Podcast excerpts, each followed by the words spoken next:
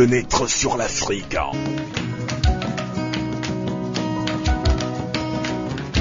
Interview. Analyse. Débat sur la situation politique et culturelle africaine sur Radio Canal K.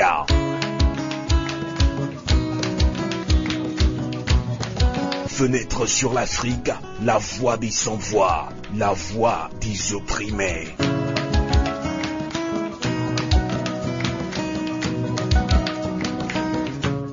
Eh bien, merci de votre fidélité sur le 3 fois et sur Radio à volonté, la voix de la résistance du peuple togolais.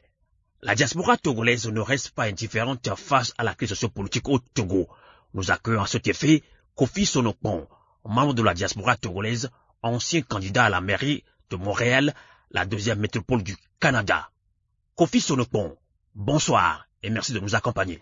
Bonsoir Amos et bonsoir aux auditeurs de Radio Avouleté, la voix de la résistance du peuple togolais et à ceux de Canal K. Et merci de m'avoir invité. Kofi Sonopon, selon le gouvernement togolais, le recensement s'est bien passé. Mais la coalition des 14 a appelé le peuple togolais à boycotter ce recensement. Que peut-on espérer de cette opération de recensement? Alors n'y a-t-il pas de crainte que ce boycott se retourne contre le peuple togolais et l'opposition? Écoutez, Amos, ce n'est pas étonnant que le gouvernement de Singé dise que le recensement s'est bien passé. Parce que comme je le disais sur vos antennes le 27 mai dernier, Singé est dans une logique de forcing pour pouvoir exploiter la tenue d'une élection avec ou sans la supervision de la CDAO pour prétendre qu'il a obtenu la légitimité populaire pour pouvoir continuer à gouverner à vie. C'est ça son projet à lui. Et, il ne fait rien pour le cacher d'ailleurs. Alors, je ne sais pas pourquoi est-ce que nous pouvons être étonnés quand il déclare que les choses que tout le monde a vues, toutes les irrégularités qu'il y a eu autour de ce recensement, qu'on puisse venir déclarer que tout s'est bien passé. Est-ce que vous comprenez? Et j'irai bien au-delà de ça. Le boycott auquel la C14 a appelé et pour lequel beaucoup de gens se sont mobilisés, peut-être pas tous, pour demander aux gens de ne pas aller se faire recenser, il faut qu'on aille au-delà de cela pour se poser la vraie question. La vraie question aujourd'hui, c'est est-ce que ce sont les élections législatives qui vont régler le problème togolais? Est-ce que c'est ça qui est la solution idoine à la crise togolaise Et la réponse est bel et bien non. Donc pourquoi est-ce que nous devons nous tirailler à propos de la participation ou non au recensement plutôt que de dénoncer et de rejeter purement et simplement l'idée d'une élection arbitrairement fixée au 20 décembre? Même dans les pays les plus démocratiques, on n'organise pas une élection législative, euh, une élection législative dans un délai de 4 à 5 mois. Ça ne se fait pas, malgré que tout le système est déjà en place. Alors, pensez un peu au Togo, où nous sommes habitués à des mascarades d'élections. Donc, c'est ça même le principe que la C14 ou l'opposition devrait rejeter et que le peuple togolais tout entier devrait se mobiliser pour rejeter. C'est ça, moi, ma position euh, sur ce point précis.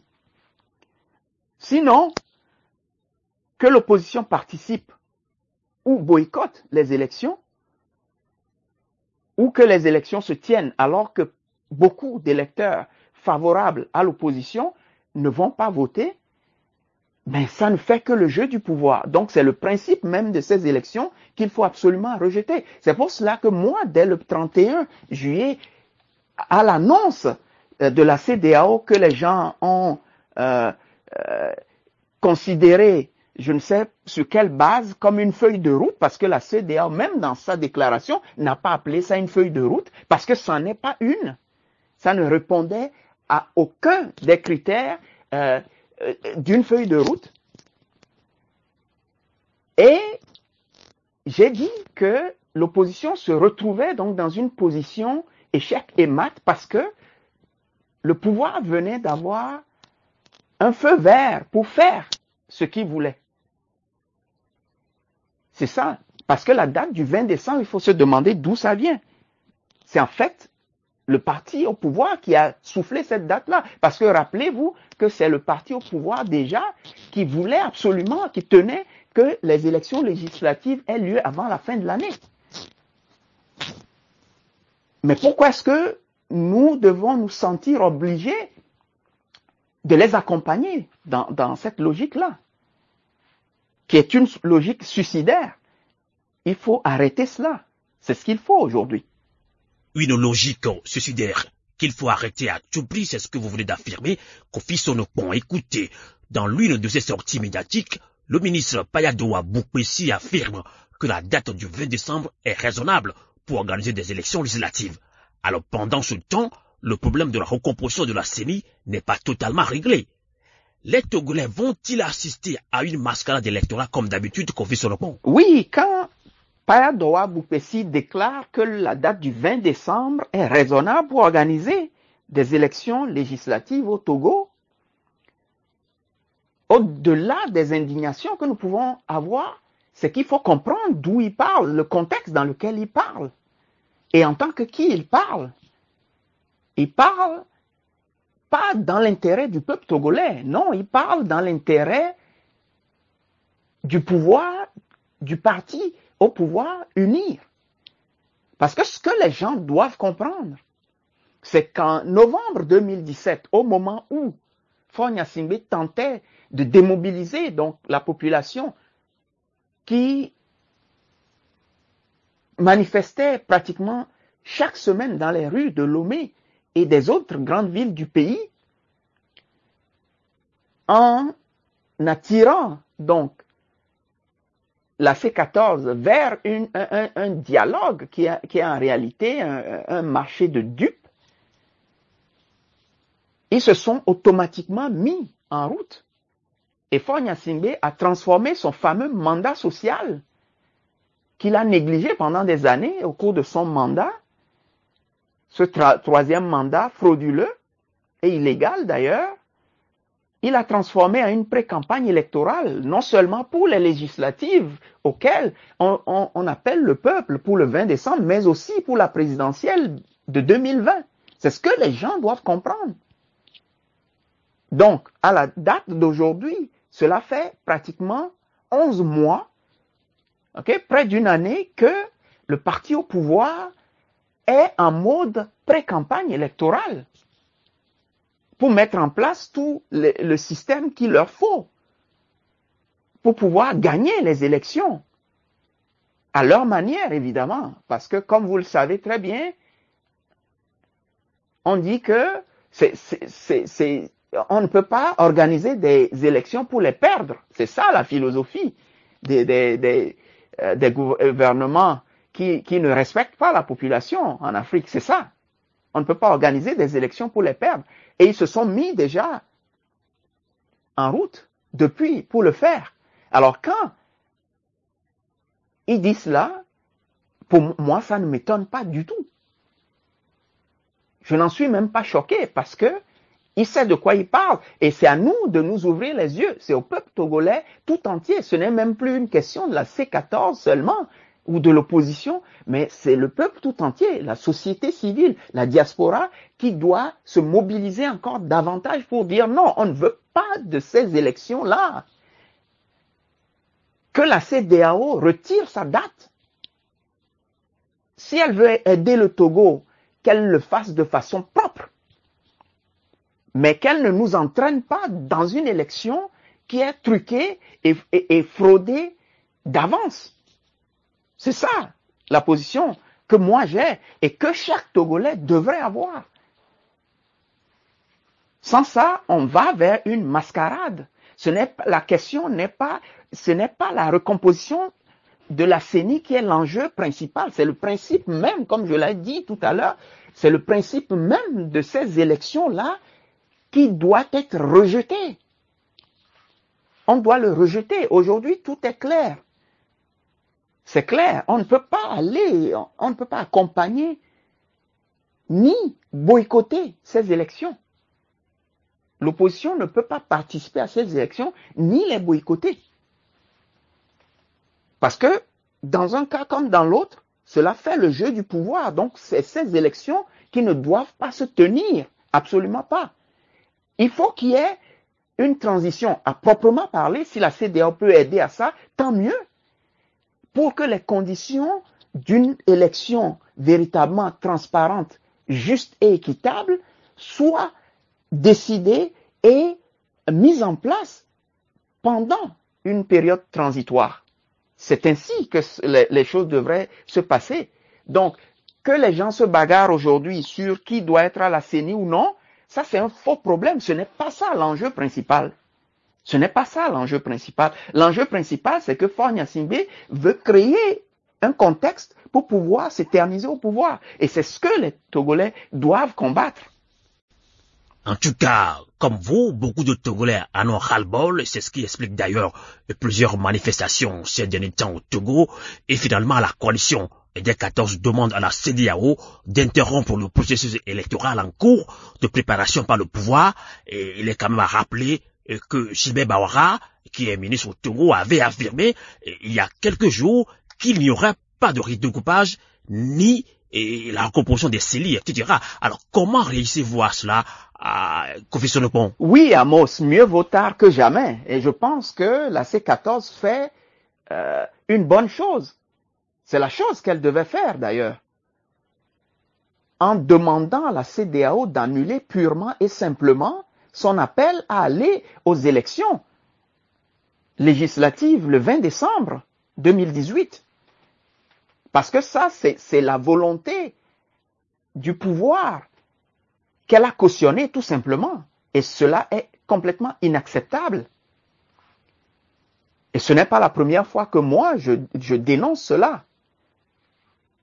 Et directement d'ailleurs.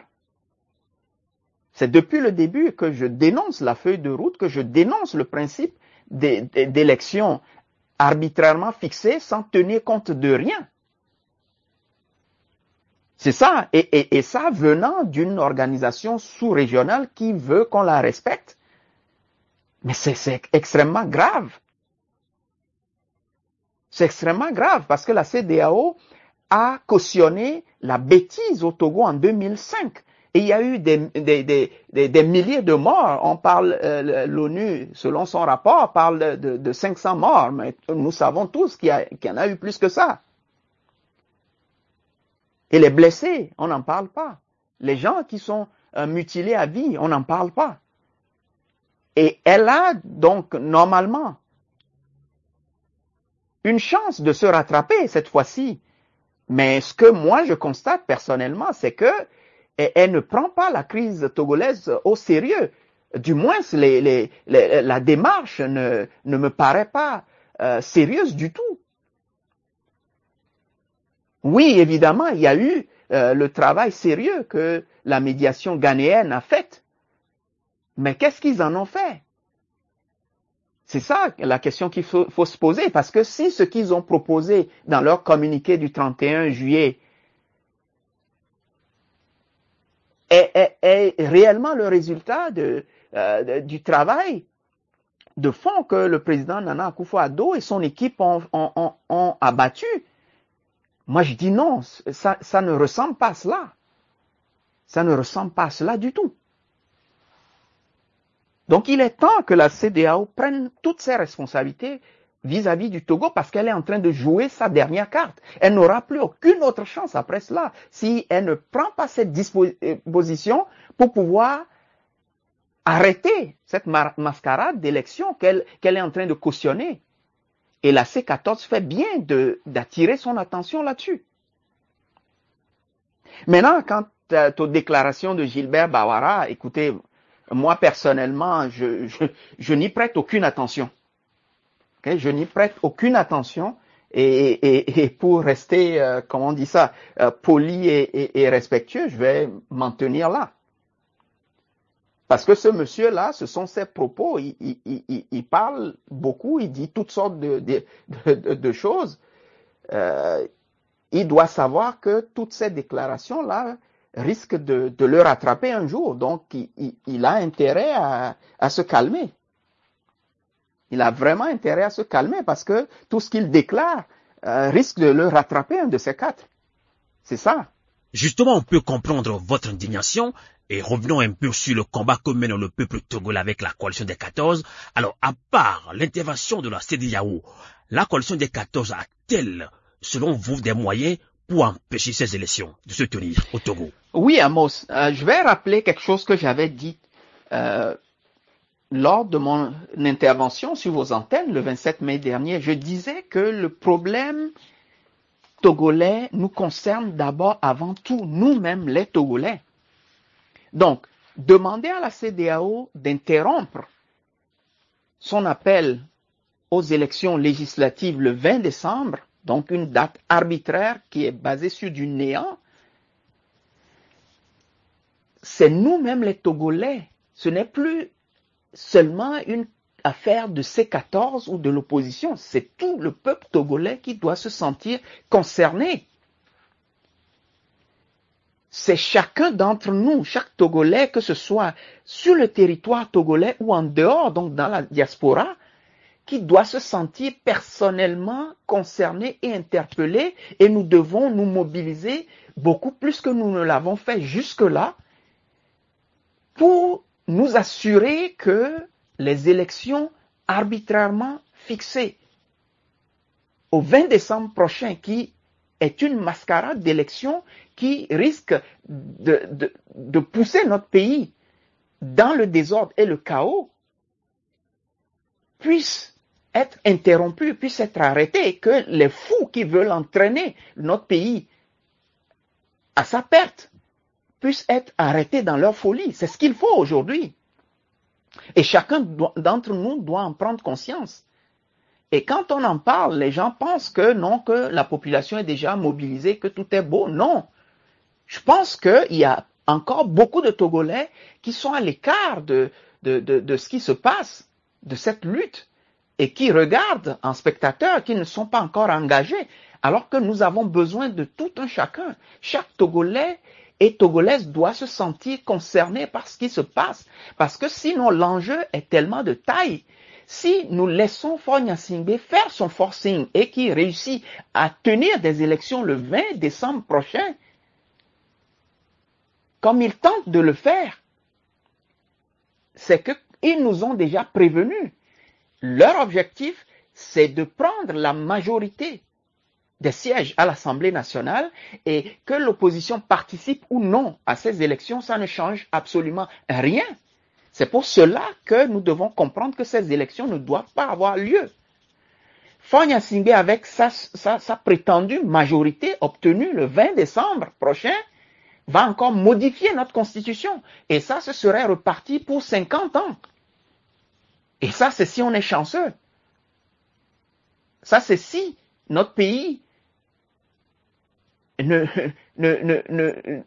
se retrouve pas complètement bradé et que nous-mêmes, les fils et filles de ce pays-là, on n'ait plus un seul centimètre carré où poser nos pieds dans notre propre pays. Donc l'enjeu est de taille. Alors il faut que chaque Togolais se réveille, chaque Togolais se réveille pour dire non. Nous devons nous mobiliser, nous devons sensibiliser nos proches partout, dans toutes les villes, dans tous les quartiers, dans tous les villages pour dire non, on ne veut pas de ces élections, il nous faut une transition, une période transitoire où on fait bas la terre, on établit donc tout ce qu'il faut faire comme réforme pour que les prochaines élections qui doivent arriver, que ce soit des législatives, que ce soit des élections locales, que ce soit une élection présidentielle, que ça se passe dans les meilleures conditions possibles de transparence, de justice et d'équité. C'est cela qu'il faut aujourd'hui. C'est cela. Mais justement, Kofi Sonokon, vous avez parfaitement raison. Vous l'avez dit d'ailleurs, hein, ce n'est pas une affaire de la coalition. C'est ce que pensent d'ailleurs beaucoup de Togolais. C'est ce qu'on lit aussi d'ailleurs sur les réseaux sociaux. Et parlons un petit peu maintenant de ce sujet qui a défrayé la chronique euh, ces derniers jours au Togo. C'est justement euh, la grève de faim de Nicodème Rabi. Il y a plus de deux semaines de grève de faim devant l'ambassade du Ghana au Togo. Et là, le ministre Yak Demian qualifie de comédie l'action de Rabia. Et ce ministre n'a même pas autorisé son évacuation et par ambulance vers le Ghana, et car Nicodème Rabia et sa santé se dégradaient selon ses médecins. Alors, mais depuis quelques jours, hein, Sonopon et, et Nicodème Rabia est déjà au Ghana, on l'a appris, en soins intensifs. Alors, comment réagissez-vous à cette façon de percevoir la chose? Écoutez, Amos, en ce qui me concerne, la grève de la faim observée par l'honorable Nicodème Habia est un acte constitutionnel. Parce que selon notre Constitution, en son article 48, que vous preniez la version originelle de 1992 ou celle frauduleusement modifiée en 2002, l'article 48 dit ceci, et je cite, Tout citoyen a le devoir de veiller au respect des droits et libertés des autres citoyens et à la sauvegarde de la sécurité et de l'ordre public.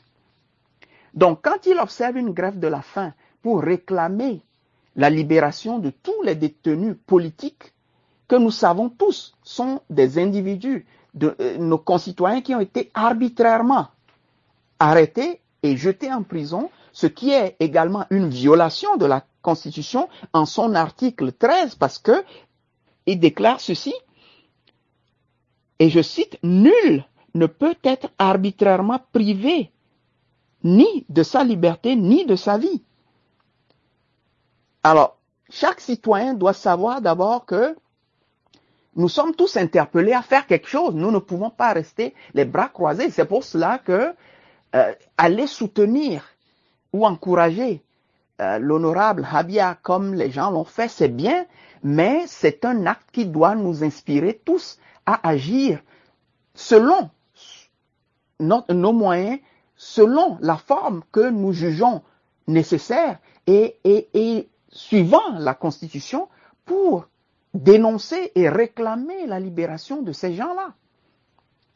Maintenant, quand le ministre de la sécurité de la protection civile, Yark Damhan, se permet de déclarer euh, sur les ondes que c'est une comédie, on se demande bien qui, qui, fait de la comédie. Parce que quelque part, ce sont ces éléments qui ont arrêté des gens arbitrairement et les ont jetés en prison en violant notre constitution. C'est cela. Et de deux, quand ils refusent à ce évacue par voie aérienne Nicodème Habia vers le Ghana, sous prétexte que l'avion ghanéen était un avion militaire qui n'aurait pas reçu l'autorisation. Mais on se demande si ce monsieur connaît la constitution togolaise ou même le droit aérien international, parce que moi je suis du domaine aéronautique. Et aucun avion d'État, parce qu'un avion militaire est considéré comme un avion d'État, selon la Convention de Chicago, dont le Togo et le Ghana sont signataires d'ailleurs, aucun avion d'État ne peut entrer dans l'espace aérien ni se poser sur un aéroport dans aucun des pays contractants de, de cette convention-là sans avoir au préalable obtenu une autorisation. Donc quand il vient nous dire qu'il n'y a pas eu, il n'y a pas eu euh, d'autorisation donnée, on se demande comment est-ce que l'avion a fait pour se poser sur un aéroport togolais, étant donné que c'est lui-même qui nous a confirmé cette information-là. C'est ça. Donc on se demande si le monsieur sait de quoi il parle.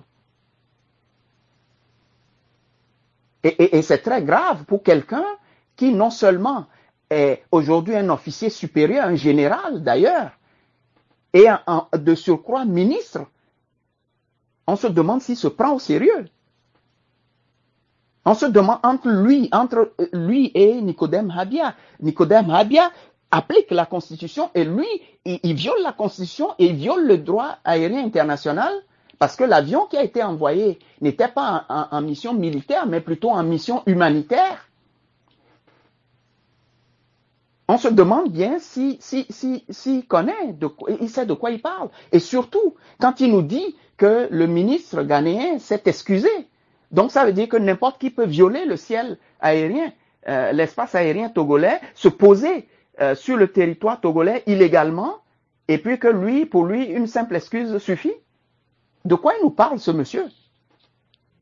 Il faut que les gens commencent à se prendre au sérieux quand même.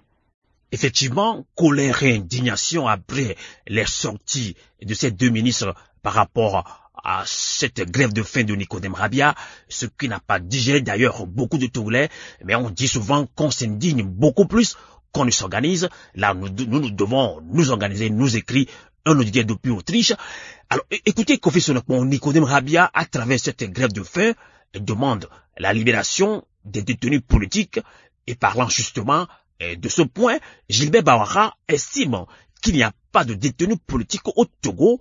Et parlant justement des milices, il dit ceci et je cite, ce que vous appelez les miliciens sont cagoulés, raison pour laquelle ils ne peuvent pas être identifiés. Il avait dit cela dans une émission radio au Togo. Alors Kofi Sonopon, que vous inspire cette déclaration du ministre Bawara? Amos, je l'ai déjà dit et je le soutiens que Fonya Simbe lui-même, qui est donc au sommet du Togo, a violé au moins 60 dispositions, c'est-à-dire environ la moitié de notre constitution. Alors ce n'est pas étonnant quand ces ministres aussi parlent et qu'ils ignorent la constitution. Comment pouvez-vous imaginer qu'on arrête des gens qui n'ont rien fait, des innocents, on les arrête arbitrairement, on les met en prison, et ceux-là qui sont sortis en tant que miliciens, qui ont violé des domiciles, donc une violation de la Constitution, qui ont même blessé des gens, tué des gens, on les laisse libres. Donc, on emprisonne l'innocent et on laisse libre le coupable.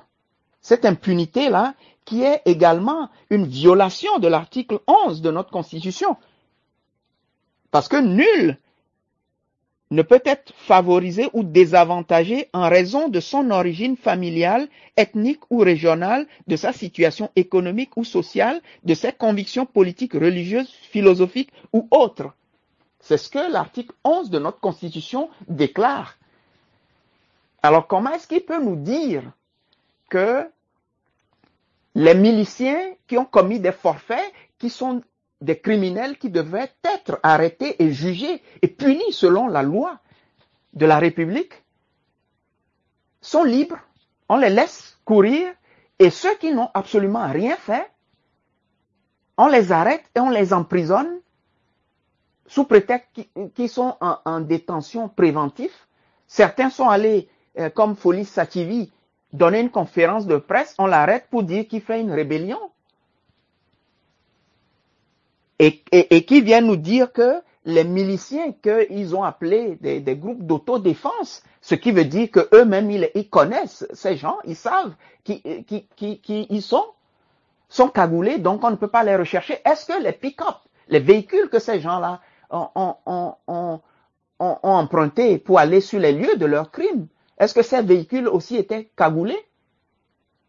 Les gens doivent commencer à se prendre au sérieux. Et, ce qu'ils doivent savoir, c'est qu'ils vont répondre devant la justice togolaise à cause de tous ces crimes-là qu'ils ont cautionnés. Un ministre d'un État ne peut pas parler comme ça. C'est complètement irresponsable, ces genres de choses. Eh bien, nous sommes arrivés à la fin de cet entretien exclusif que vous avez bien voulu nous accorder en ligne depuis le Canada au Montréal. Alors concrètement, Kofi Sonopon, quelle suite donner à cette lutte qui vraisemblablement joue à la prolongation Oui, Amos, c'est une question très pertinente et moi je crois que la première des choses que les Togolais doivent savoir, c'est que nous sommes arrivés au point critique de notre histoire où toutes les réformes que nous exigeons doivent être faites.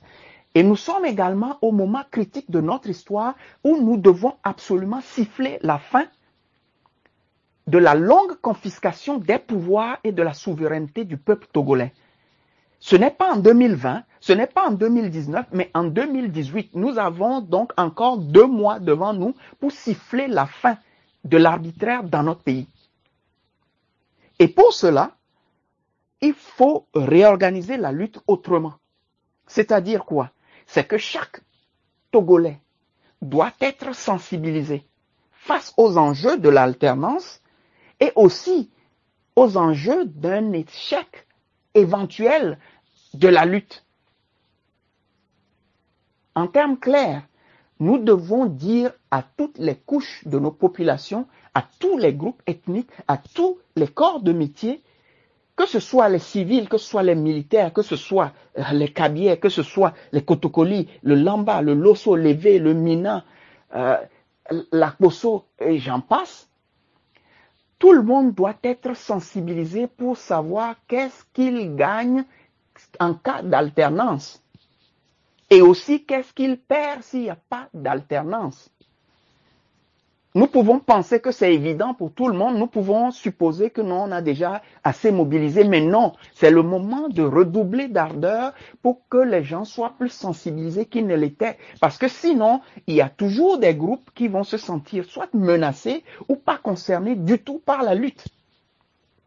Ensuite, l'autre chose, c'est que nous devons mobiliser nos populations pour qu'elles fassent pression sur les députés, leurs députés, pour que ceux-ci votent incessamment une loi de destitution de Fronya pour haute trahison, crime constitutionnel et terrorisme d'État contre la nation togolaise, parce que ce n'est pas normal que eux qui sont là pour veiller à l'application et au respect des lois de la République soient ceux-là qui ferment les yeux alors que le gouvernement en place viole la Constitution tous les jours.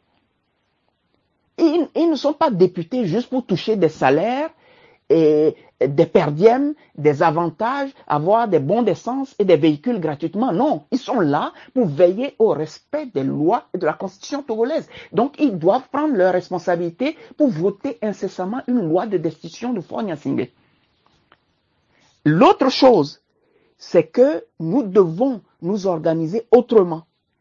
C'est-à-dire que ceux qui doivent maintenant être en tête de lutte, ça doit être la société civile et la diaspora. Moi, je l'ai toujours dit que la diaspora a un grand rôle à jouer pour que le changement arrive effectivement dans notre pays.